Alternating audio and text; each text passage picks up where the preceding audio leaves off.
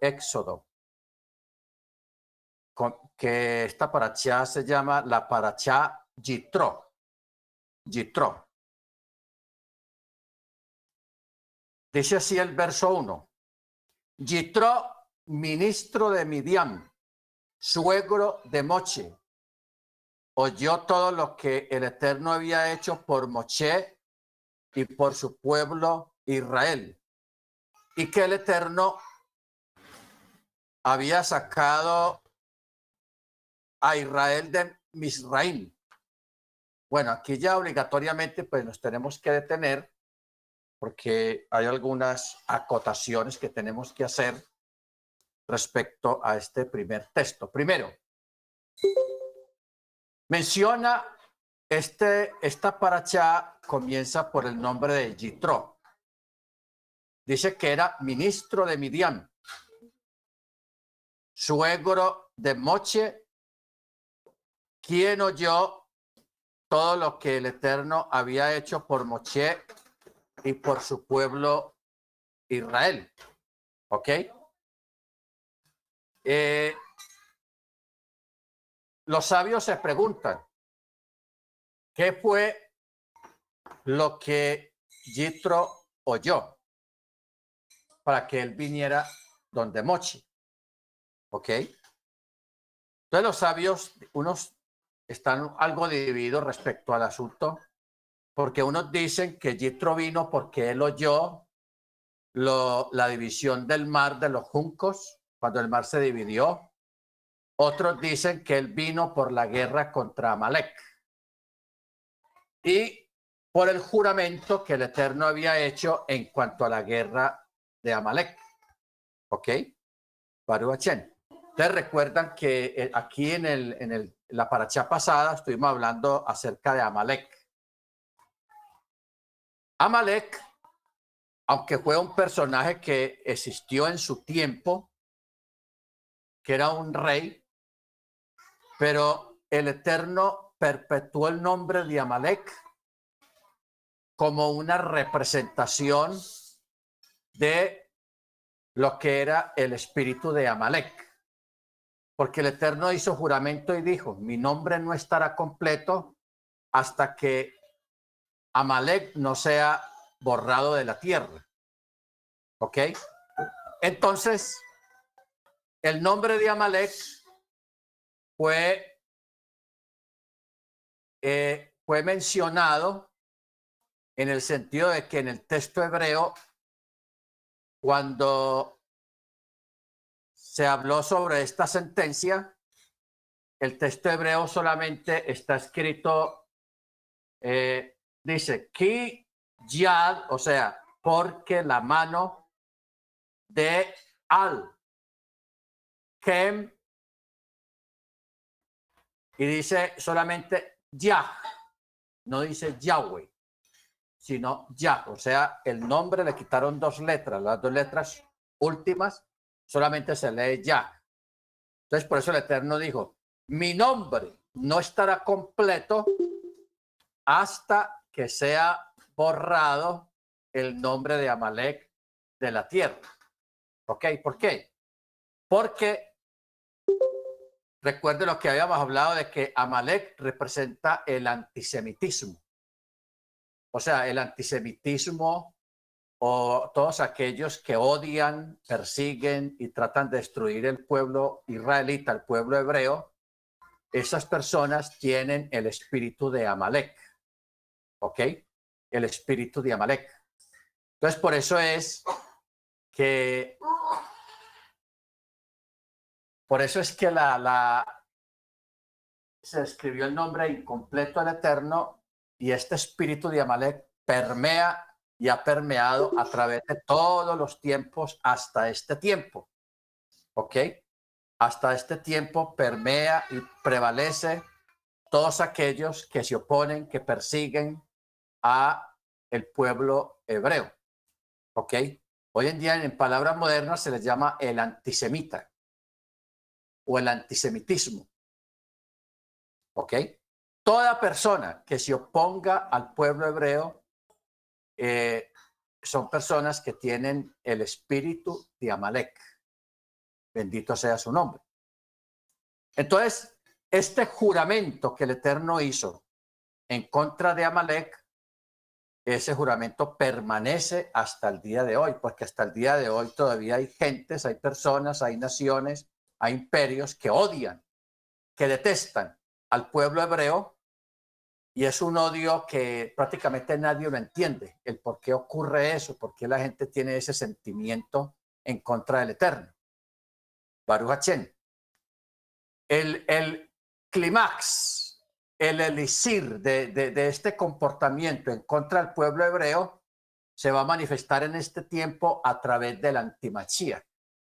Porque el mismo espíritu de Amalek es el mismo espíritu del anticristo, el espíritu del antimachía.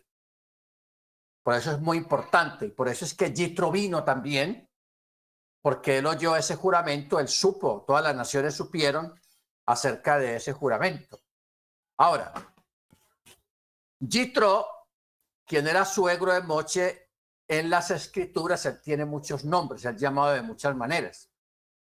Por ejemplo, a él se le llama también Reuel, se le llama Jeter, se le llama Yitro, se le llama Jobab, se le llama Heber, se le llama Keni, se le llama Putiel.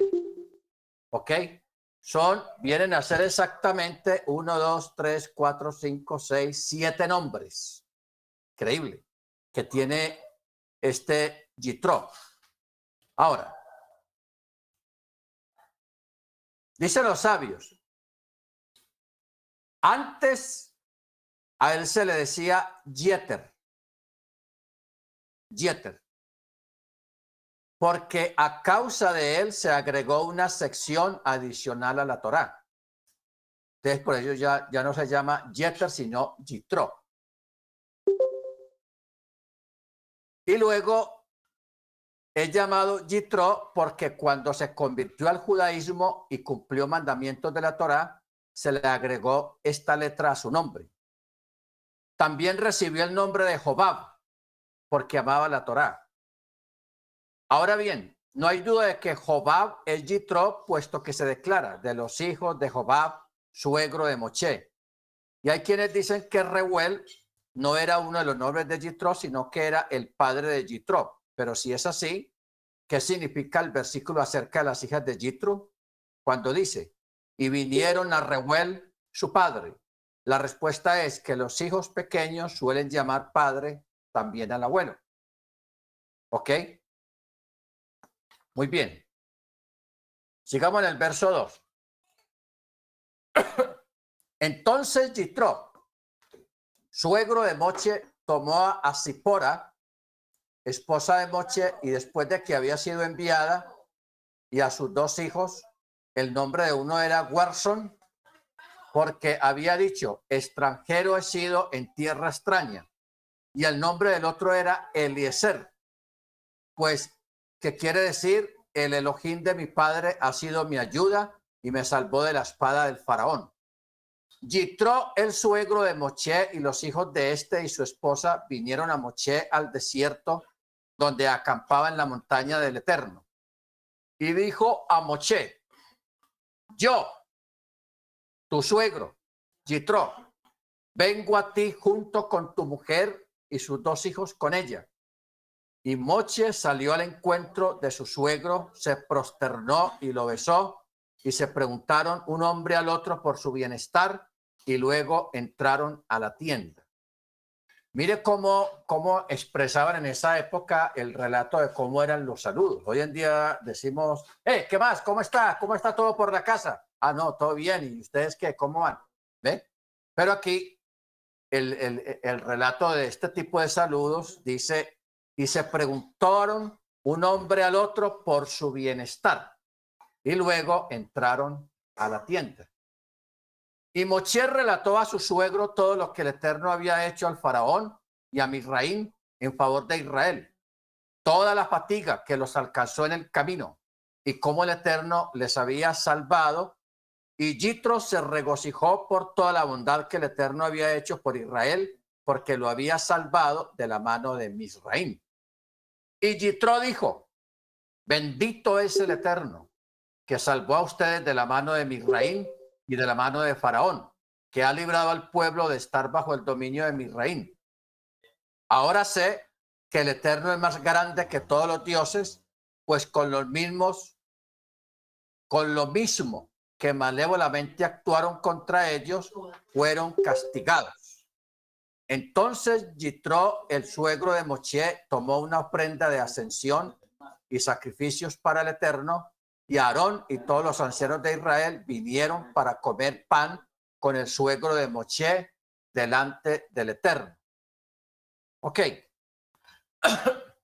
No debemos de olvidar, hermanos, que Yitro, él no era israelita. Él no era judío. Más bien israelita. Pero él, por el testimonio de Moche, que vivió tantos años con él, y luego con los milagros y los portentos que el Eterno hizo para sacar al pueblo hebreo de Egipto, entonces Yitro hizo conversión al judaísmo. ¿Ok? Hizo conversión al judaísmo. Baruch Entonces, ya de ahí, cuando el texto dice eh, en el texto 12, cuando dice que Yitro, suegro de Moche, tomó una ofrenda de ascensión y sacrificios para el Eterno. Y Aarón y todos los ancianos de Israel vinieron para comer pan con el suegro de Moche delante del Eterno. Bueno, aquí hay que mirar algo, hermanos, y es eh, la parte de que inicialmente ustedes recuerdan cuando se habla de Jitro que dice que era ministro o sacerdote de Midian. Entonces uno se pregunta, ¿por qué habla de sacerdocio? ¿Por qué habla de que él era un ministro en Midian? ¿Qué tipo de sacerdocio ejercía él en ese territorio de Midian? Siendo que el sacerdocio todavía no se había establecido en medio del pueblo de Israel, pero ya porque se hablaba de, de, sacerdotes. ¿Ok?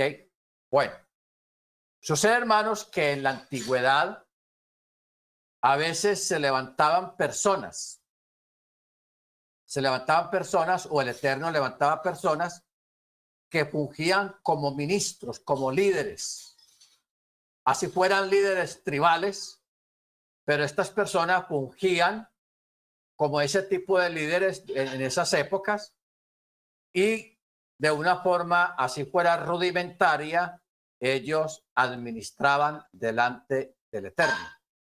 Ahora, lo que estamos leyendo aquí en el verso 12 es que él como ministro, mire usted lo, que vamos a caer en cuenta acá, Yitro como ministro dice que él tomó una prenda de ascensión y sacrificios para el Eterno. Algo que solamente le correspondía a Aarón o a Moche, pero más sin embargo él tuvo la iniciativa de hacerlo, porque Moche, como habíamos hablado ahora, Moche le había hablado a él, a Yitro, acerca de de la Torá, del Elohim de los cielos, del creador de los cielos y de la tierra, y le había enseñado todo lo concerniente a lo que es la fe hebrea, la fe de los hebreos.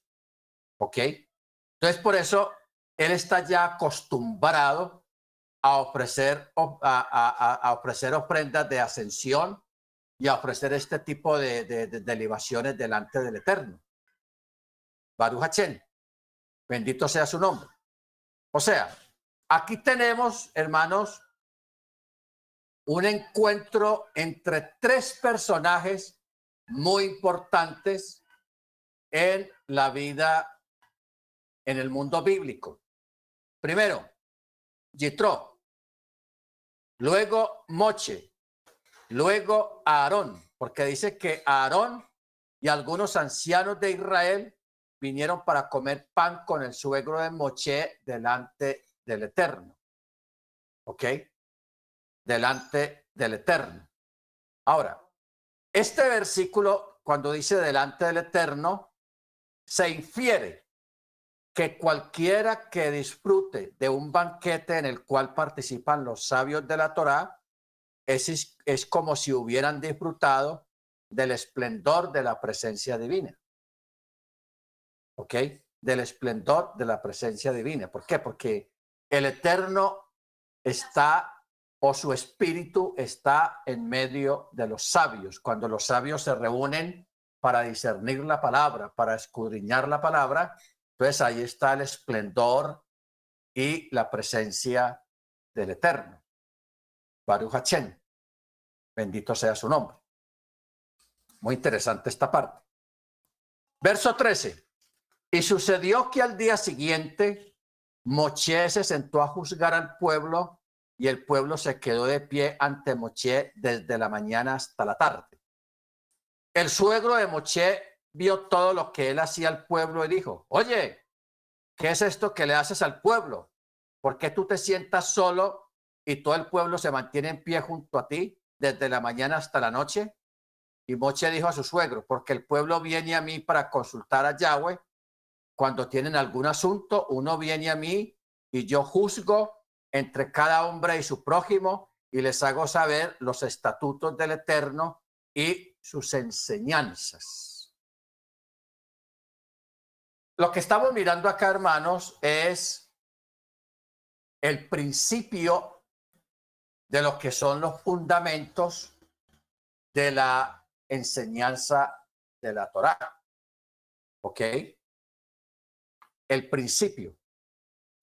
Debemos de tener en cuenta la respuesta de Moche cuando dice, el pueblo viene a mí para consultar al Eterno, primero.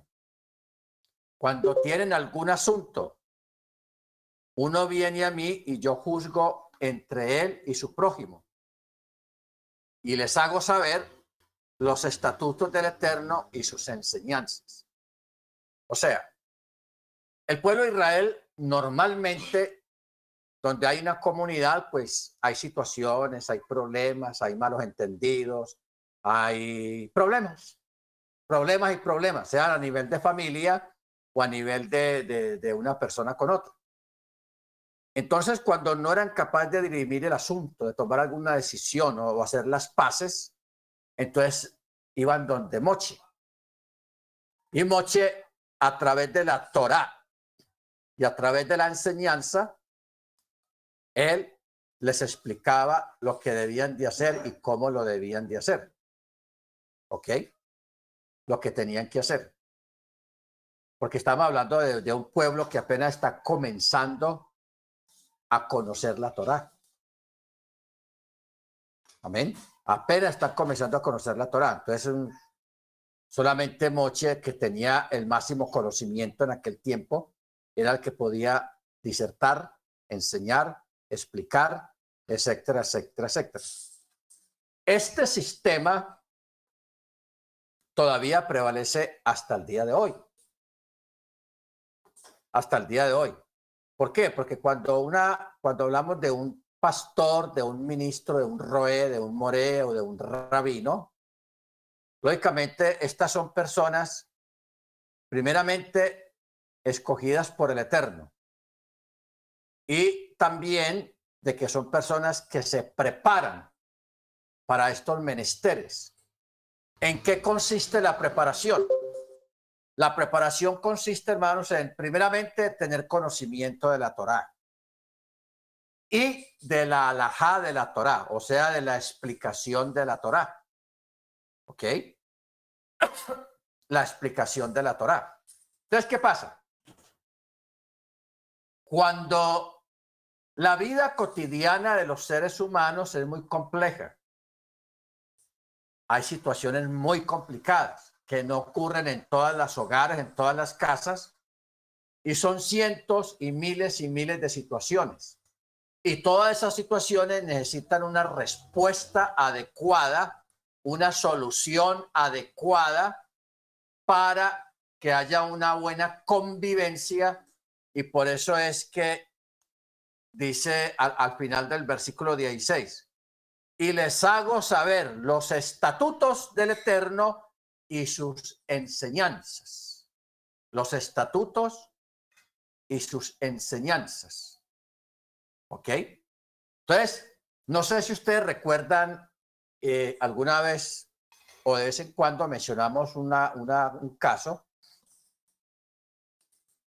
en referencia a si se pueden cremar los cuerpos o no se pueden cremar. O sea, cuando una, persona se muere, un creyente se muere.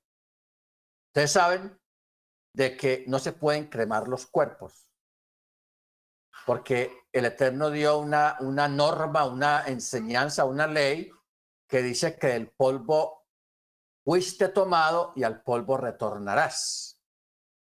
Ahora, ¿por qué causa no se pueden cremar los cuerpos? Porque los cuerpos y más de los creyentes que han sido santificados deben de tener una, un, re, un retorno al polvo en forma natural. En forma natural. Mire usted, que aquí hemos explicado que si, por ejemplo, usted tiene una Biblia o tiene unos sit o tiene un rollo de la Torá, un rollo de la Torá, que ya no le sirve, que las hojas se caen solas, que ya está muy antigua la Biblia, o los sisis ya están sin color y todo eso, no se pueden tirar a la basura. ¿Por qué? Porque son elementos sagrados, consagrados al Eterno. Entonces lo que se hace con la Biblia, con los sisit o con un talit es de que se guardan en una bolsa se hace un hueco en la tierra y se entierran ahí también. Para que se deshagan en forma natural, no quemarlos ni tirarlos a la basura, ¿ok? Ojo con eso, no tirarlos ni quemarlos a la basura, eh, ni, ni tirarlos a la basura. Entonces, por eso es, es importante, hermano, entender estas partes, porque las cosas sagradas hay que saberlas manejar en el, al final de toda de, de, su vida útil que tuvieron estos objetos. Entonces, ¿qué pasa? Igualmente ocurre con los cuerpos, los restos de los mortales. Hay que permitir que esos restos, que ese cuerpo también se deshaga en forma natural y regrese al polvo. Porque ¿qué ocurre cuando es quemado el cuerpo? Y se vuelve y lo vuelven cenizas. Cuando un cuerpo es quemado, no está volviendo a la tierra en forma natural, sino que lo están convirtiendo en cenizas. Y la parte de lo que se llama ceniza no es lo mismo que el deshacerse en forma natural, el volver al polvo en forma natural. Ceniza es una cosa y lo natural es otra cosa.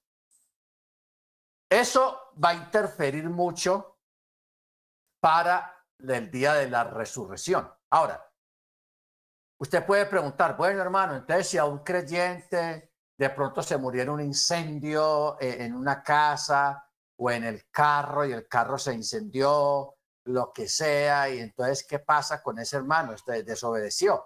Bueno, esos son excepciones que escapan de, lo que es el mandamiento. Pero no quiere decir de que para el, para el Eterno va a ser imposible resucitar ese cuerpo. Él lo va a hacer. Lo va a hacer.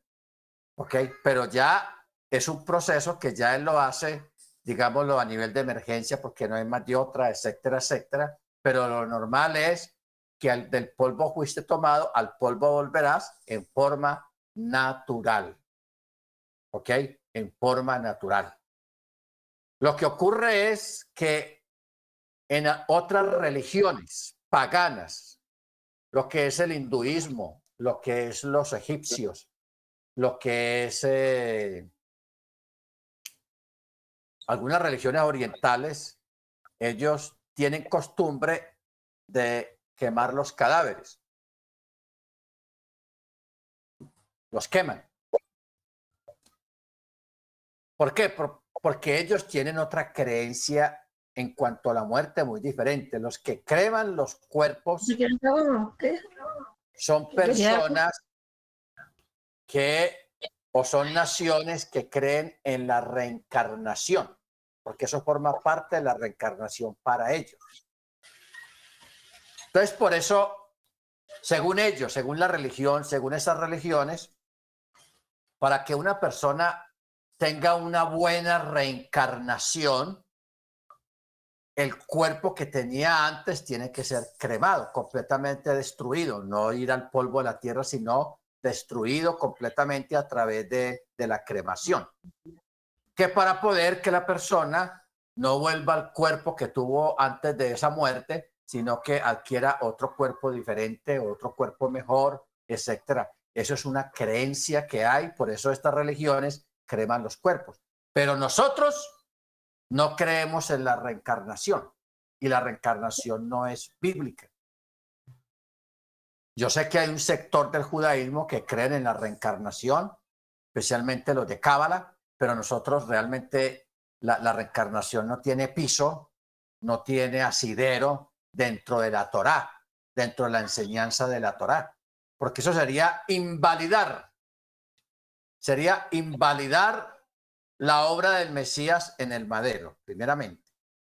Como quien dice, eso no sirvió para nada. ¿Ok? no sirvió para nada, según si fuera así la, doctrina de la reencarnación. Nosotros aspiramos por la fe que así como Yeshua murió y resucitó al tercer día, así nosotros juntamente con él también participaremos de la resurrección de los creyentes. Porque acuérdense que hay como tres, tres tipos de resurrecciones o tres procesos de lo que es la resurrección. La primera resurrección es la de los creyentes, los mártires. Es la primera resurrección. ¿Cuáles son estos que van a participar de la primera resurrección? Los que van a morir durante la, en la gran tribulación, los que murieron por causa del testimonio de Yeshua. Esos son los primeros que van a resucitar. Solamente eso. Luego viene la segunda resurrección, que es la, la, la, parte de lo que llaman el, el rapto, el arrebatamiento, que eso va a ser al final de los tiempos, no antes de la gran tribulación. O sea, tenga claro eso, porque en el cristianismo enseña que primero viene un rapto y que, que en ese rapto también se levantan los que murieron en Machía, en Cristo. Pero eso contradecería el texto de Apocalipsis que dice que los primeros que van a resucitar, solamente ellos son los que murieron durante la gran tribulación los creyentes que murieron por causa del Mesías. Esos son los que participan de la primera resurrección. La segunda resurrección es cuando ocurre el, arrebatamiento al final de los tiempos, cuando el Eterno saca a los creyentes de aquí de la tierra antes de destruir la tierra, porque la tierra sí va a ser quemada, la tierra sí va a ser cremada prácticamente, eso sí es cierto. Y luego la otra resurrección, o sea, la tercera resurrección, es la resurrección de todo el resto del mundo, que está en Apocalipsis capítulo 22. Apocalipsis 22, eh, donde habla, eh, no, Apocalipsis 20. Apocalipsis 20. verso 12, y dice, y vi a los muertos grandes y pequeños de pie delante del trono, y unos rollos fueron abiertos, y también fue abierto otro rollo, el cual es el, el libro de la vida. Y fueron juzgados los muertos por las cosas que habían sido escritas en los rollos según su obra. Esta gente que participa de este juicio, porque este es el juicio en el gran trono blanco. esto. Yo Ese es el juicio del gran trono blanco, que es el juicio de los impíos. O sea, de, los que, de, la- de aquellos El cuyos nombres no quedaron inscritos en el libro de la vida. Pero se llama pollo frito con lego y papas fritas. Hermana Marina, con hermana. Luz Marina, tienes el micrófono encendido, perdón. Ok. Mire usted que esto que estamos explicando ahora no se enseñaba antes ni en el catolicismo ni en la iglesia cristiana, que son tres fases de la resurrección. La primera está ahí mismo en el capítulo 20, verso al final del verso 4. Dice, eh, dice, y vi tronos y se sentaron en ellos y le fue concedido juzgar. Vi también las almas de los decapitados por causa del testimonio de Yeshua y por causa de la palabra de Yahweh y a los que no habían adorado a la bestia ni a su imagen ni habían recibido la marca en la frente y en su mano y volvieron a vivir, o sea, fueron resucitados para reinar con el Mesías mil años, one thousand years, mil años. Esta es la primera resurrección. Entonces, la enseñanza cristiana del rapto antes de la, de la gran tribulación no encaja porque contradeciría este texto. Porque el rapto enseña lo que dice Tesalonicenses, de que primero los muertos en Machía resucitarán primero y luego los que estén vivos serán arrebatados. ¿Ok? Entonces contradeciría este texto. Porque entonces el rapto sería la primera resurrección, pero no existe un texto que diga que el rapto es la primera resurrección.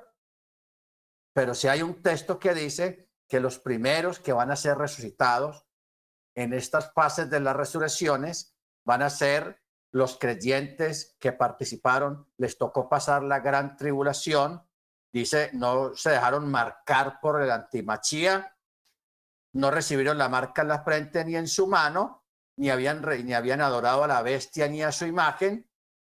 Eh, Dice, estos que murieron ahí participan de la primera resurrección.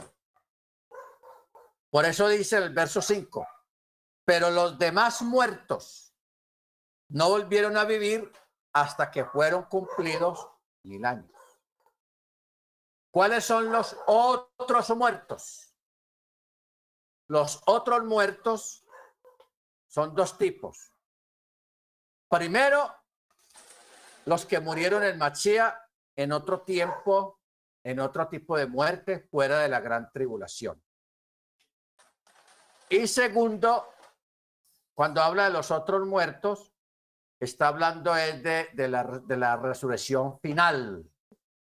Cuando dice el texto, unos se levantarán para vergüenza y confusión perpetua y otros se levantarán para la gloria, para el reino. Bendito sea el nombre del Eterno. Entonces aquí tenemos las, las tres fases. Mire que son tres fases de la resurrección. ¿Ok? Bendito sea el nombre del Eterno. Muy bien. Entonces, por eso es importante tener en cuenta estas cosas para que desaprendamos primero los que adoptaron tiempos atrás la enseñanza católica o la enseñanza cristiana. ¿Ok? Porque tenemos que apegarnos a lo que dice la escritura. A lo que dice la escritura. Amén, hermanos. Ok. Estamos en el verso 17. Estamos en el capítulo 18 de Éxodo, verso 17, que dice, el suegro de Moche le dijo, no está bien lo que tú haces.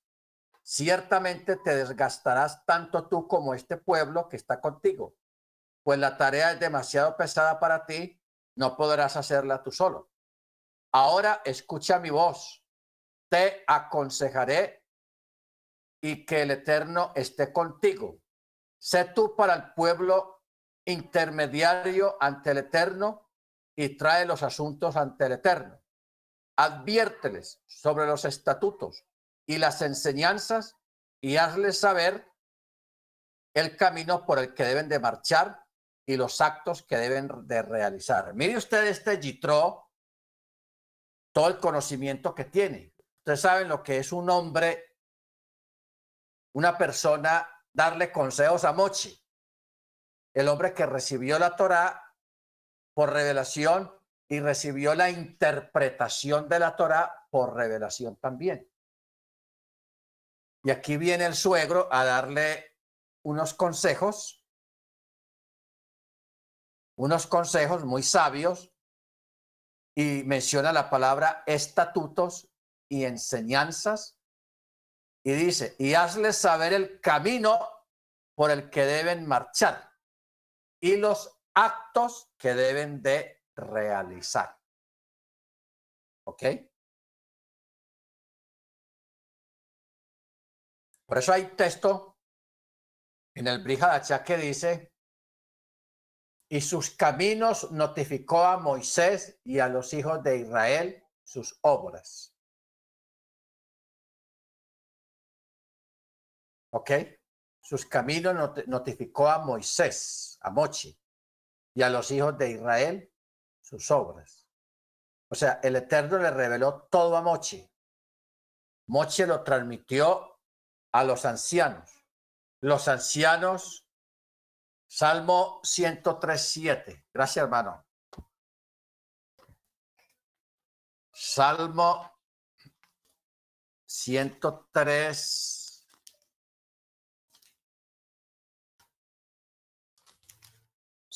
7 dice, dio a conocer sus caminos a Moche y a los hijos de Israel sus proezas Misericordioso y clemente Yahweh, lento para la ira y grande en misericordia.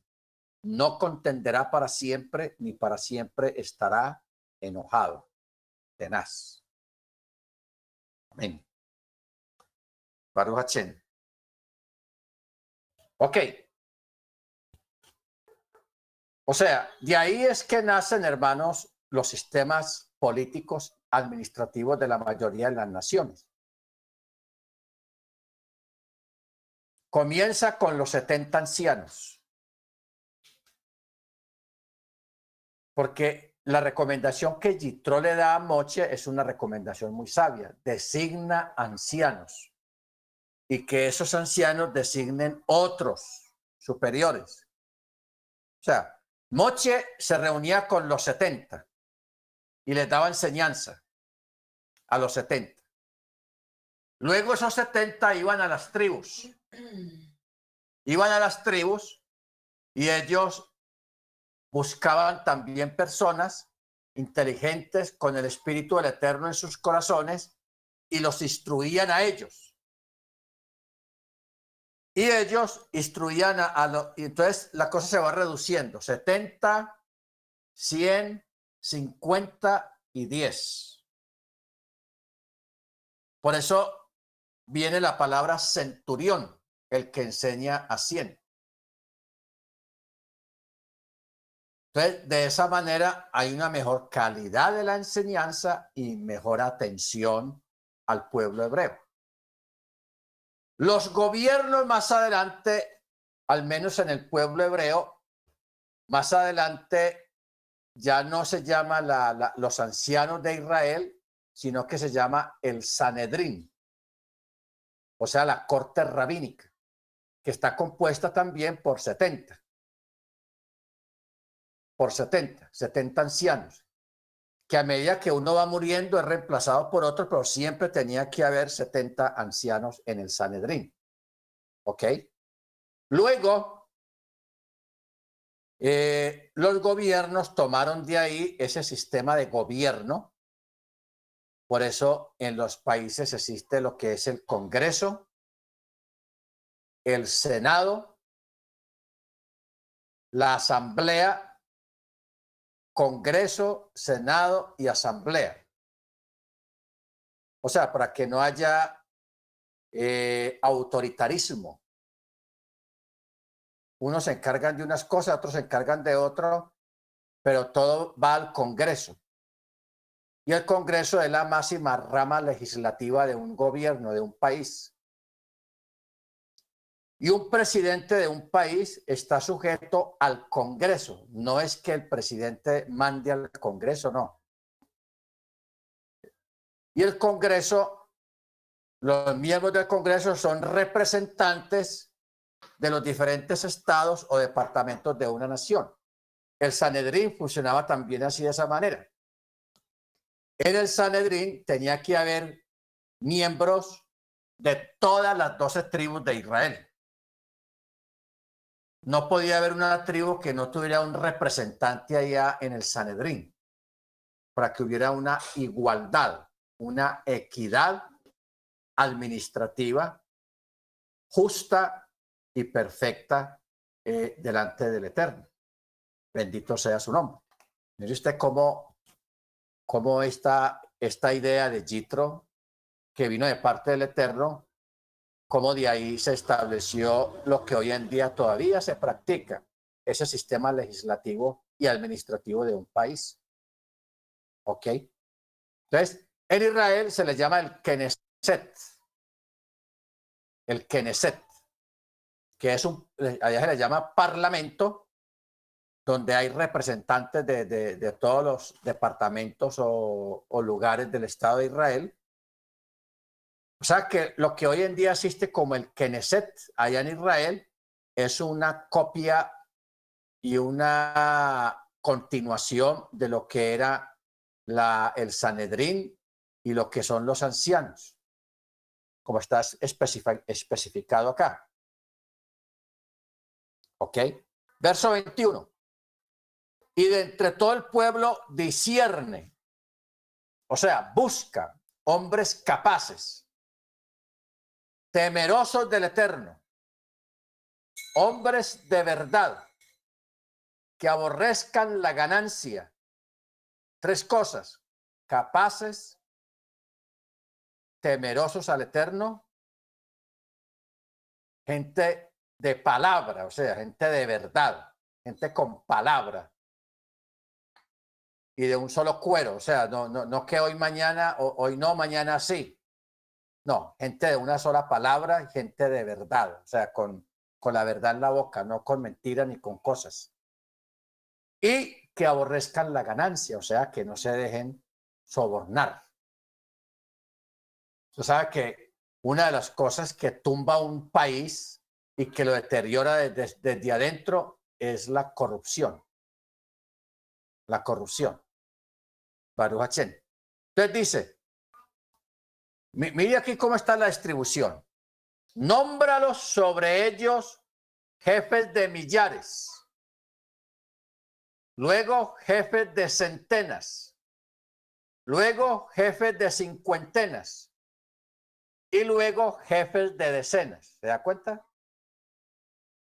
Millares, centenas, 50 personas y 10 personas.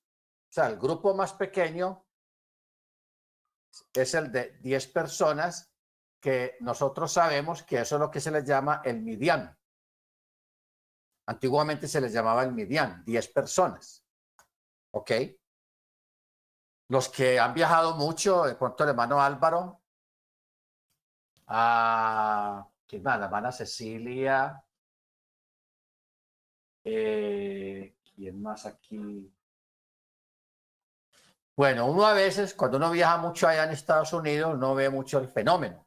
Si uno le toca viajar de madrugada, a las 5 o 6 de la mañana, uno ve que cuando en el avión van judíos, a la hora de la mañana, o sea, la oración de la mañana, uno ve en el avión que ahí los judíos están mirando, están buscando a ver quién, quién más hay en la, en la cabina del avión. A ver si son capaces de reunir 10. Si logran reunir 10, se van para la parte de atrás del avión y se reúnen los 10 con sus talit y ahí hacen el charait, o sea, la oración de la mañana, los 10. Si no hay 10, cada uno lo hace en su asiento. Cada uno lo hace en su asiento porque no, no pudieron eh, armar el midian. O sea, la, decena, los 10. ¿Ok? Baruachen.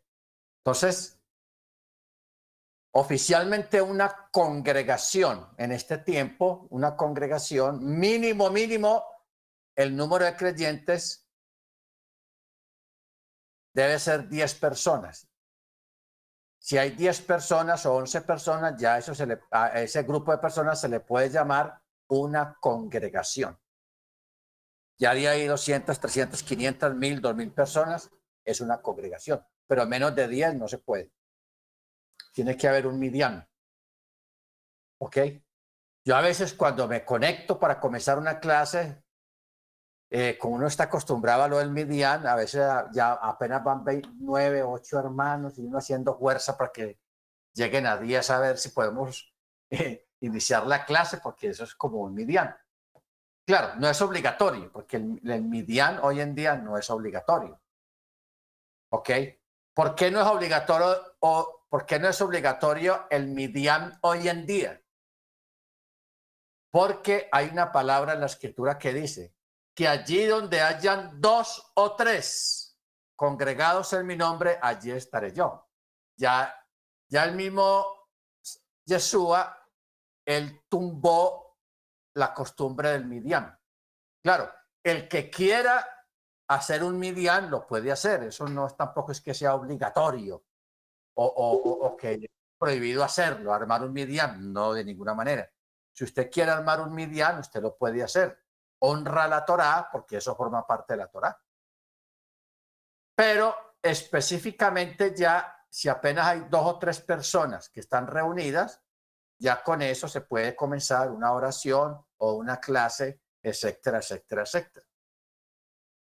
Si no entendemos, porque hay personas, por ejemplo, en el judaísmo ortodoxo, ellos sí es obligatorio el midian, porque ellos no creen en Yeshua. ¿Ok? Ya Yeshua fue el que estableció, donde hayan dos o tres en mi nombre, ahí estoy yo, tranquilitos. Pero como el judaísmo ortodoxo no conoce al Mesías, a Yeshua, no lo reconoce, entonces ellos todavía siguen apegados al sistema antiguo del Midian. Que el Midian, o sea, el 10, tiene muchos significados. Tipifica las 10 tribus, tipifica eh, o sea, cuando 10 personas, y tienen que ser varones, en el judaísmo ortodoxo, los 10 tienen que ser varones, no puede haber una mujer ahí. Tienen que ser varones todos para poder armar un midian.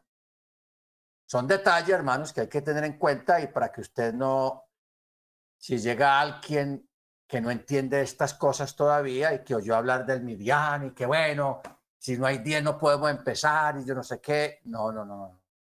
Donde hayan dos o tres congregados en mi nombre, allí estaré, dice el Señor. ¿Se da cuenta? Mire usted cómo, cómo funcionan las cosas y cómo debemos de manejarlas nosotros. ¿Cómo debemos de manejarlas? Si nosotros con conocimiento del Mesías, cualquier día queremos armar un Midian, hágalo. No problema. No hay ningún problema con eso. Pero no es obligatorio. No es obligatorio.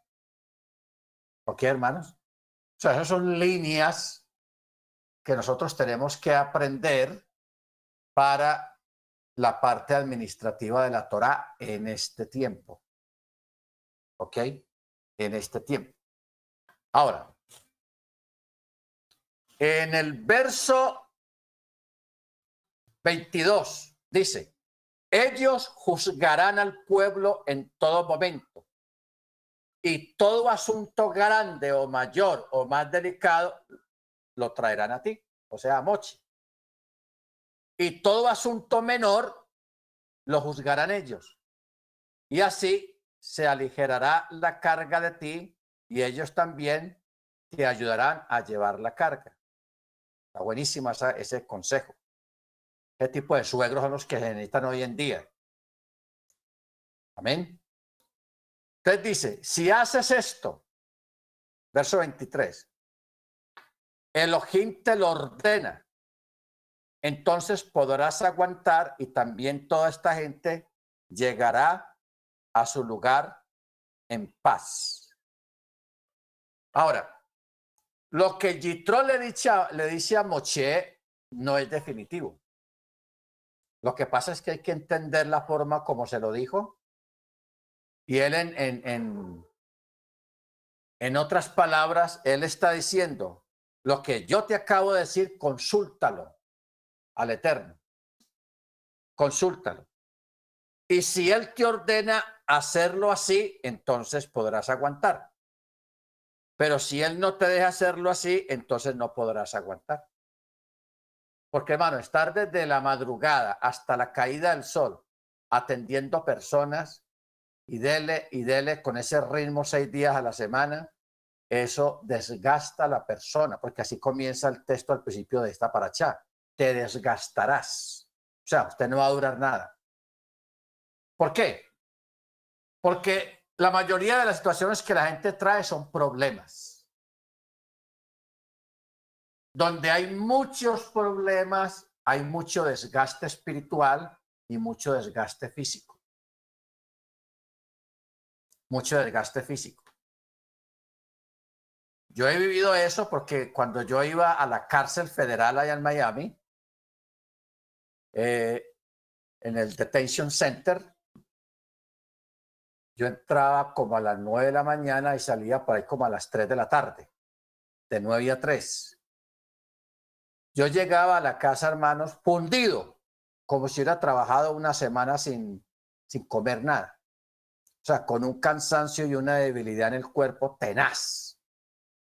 ¿Por qué? Porque la gente en una cárcel está en una situación pues no muy agradable y, todas esas energías que tienen las personas de desespero, de, dolor, de amargura, de tristeza, de, muchas cosas juntas, eso como que lo, se, lo, se, lo, se, lo, montan a uno.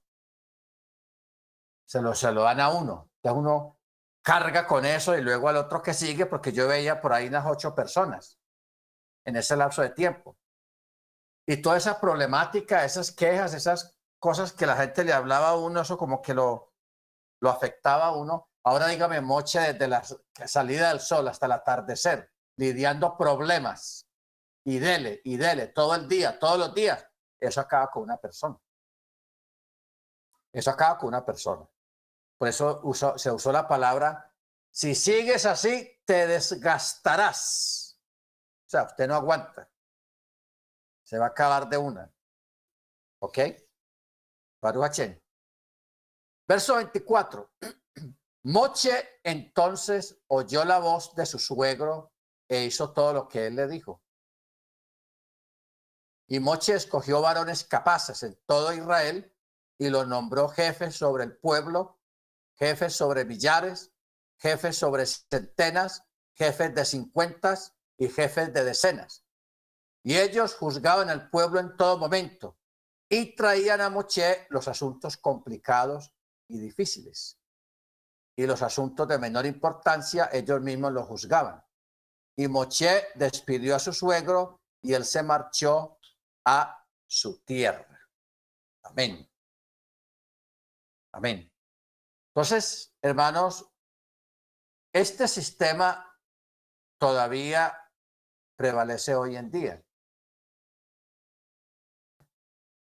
Por eso es muy importante que si usted tiene su moré, cualquier asunto que usted tenga o situación que usted tenga o algún proyecto que usted tenga, usted lo consulte primeramente con el Eterno y con su moré por si de pronto tiene alguna duda.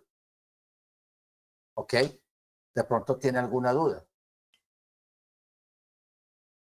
Porque a veces cuando uno toma sus propias decisiones y dice, ah, no tengo necesidad de decirle a nadie, yo voy a hacer esto, me voy.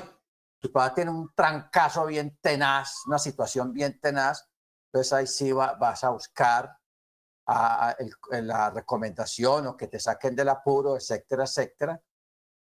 No quiere decir de que si usted consulta o, habla o participa a, a, su rabino de alguna cosa que va a ser obligatoriamente le va a salir bien todo. No es necesario. Así usted consulte su rabino o le diga todo eso, usted puede tener sus tropiezos. ¿Ok? ¿Por qué? Porque nada es perfecto. Nada es perfecto y puede ocurrir alguna cosa en el camino. Baruachen, bendito sea su nombre. No olvide que la, la palabra dice, el Eterno dice muy claro, yo hiero, yo sano, yo hago, yo deshago. Bendito su nombre.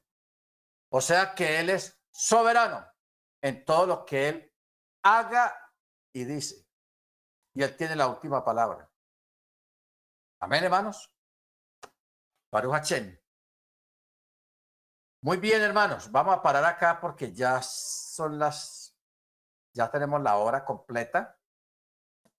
Bendito sea el nombre del Eterno. Eh, mañana vamos a continuar en el capítulo 19, porque ya este capítulo 18 ya se termina. Y vamos a mirar algunos aspectos proféticos y alágicos de lo que sigue acá. Porque ya el pueblo está cerca de recibir la Torah, o sea, está cerca de Chabuot. Amén. Hablando de Chabuot o de las fiestas, acuérdese, hermanos, que ahora en el mes de abril ya prácticamente estamos a marzo, abril, como mes y medio, casi dos meses de la fiesta de Pexac.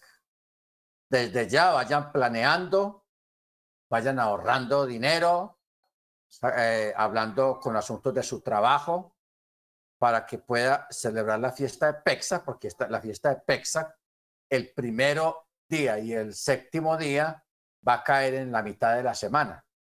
No va a caer fin de semana, que les queda muy fácil a muchos que tienen sus trabajos, pero para que usted vaya programando su tiempo en su trabajo. Porque acuerde que el primer día y el último día es Shabbat es chavatón. No se, no se debe elaborar, no se debe trabajar el primer día de Pexac ni el último día de Pexac, que es miércoles. Miércoles. ¿Ok? O sea, abril 5, abril 13. ¿Estamos, hermanos? Amén, amén.